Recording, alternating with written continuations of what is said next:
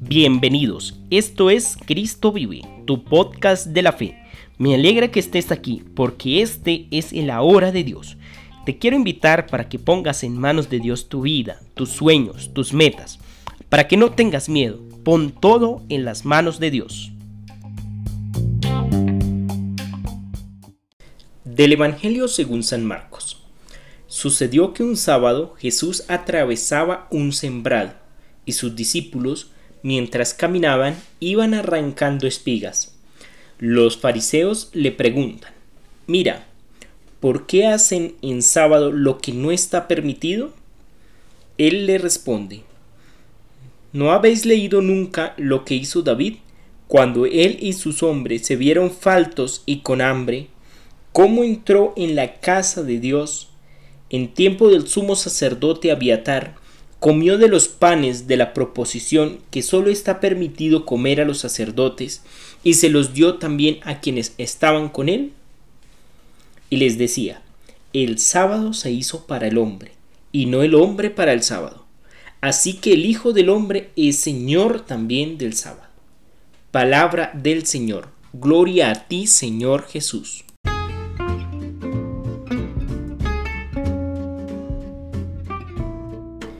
En este Evangelio nos encontramos que por segunda vez los fariseos sorprenden a Jesús y a sus discípulos.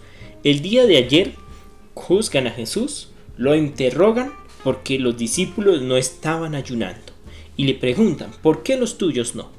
El día de hoy nos encontramos que nuevamente critican, juzgan a Jesús porque los discípulos iban arrancando espicas y les preguntan, ¿por qué hacen en sábado lo que no está permitido? Es aquí cuando Jesús, y apoyándose un poco en lo que hizo David, pues le responde, pero también les dice algo muy claro que es lo que nos ayuda para el Evangelio de hoy, para el día de hoy. El sábado se hizo para el hombre y no el hombre para el sábado. Y esto nos lleva a comprender un poco que el sábado se cuidaba porque estaba escrito en la ley o se guardaba porque estaba escrito en la ley. Y nos lleva a entender también, o Jesús nos quiere transmitir que la ley está hecha para ayudar al hombre y no el hombre para la ley. Es decir, que la ley no está por encima del hombre, del ser humano. La ley ha sido creada en una sociedad para ayudar a organizar, para ayudar a la armonía, a la unidad, para contribuir al desarrollo de una sociedad, de un pueblo, de una nación. Y no está para oprimir al ser humano. Entonces, si es necesario omitir una ley para guardar la dignidad de la persona humana, es necesario y es posible hacerlo. Es posible. Porque la ley está hecha para el hombre y no el hombre para la ley.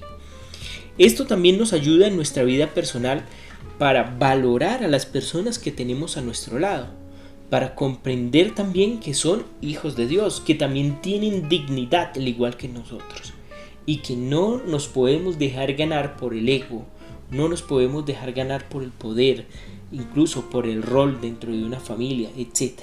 Debemos siempre reconocer la dignidad que tiene la otra persona como ser humano y siempre salvaguardar la vida. De esta manera podemos comprender que la ley se hizo para el hombre y no el hombre para la ley. Si te gusta este podcast, te invito para que lo compartas. Y recuerda, la fe es alegría, es fuerza, es guía para triunfar. Empieza por pequeñas cosas y proyectate en Dios.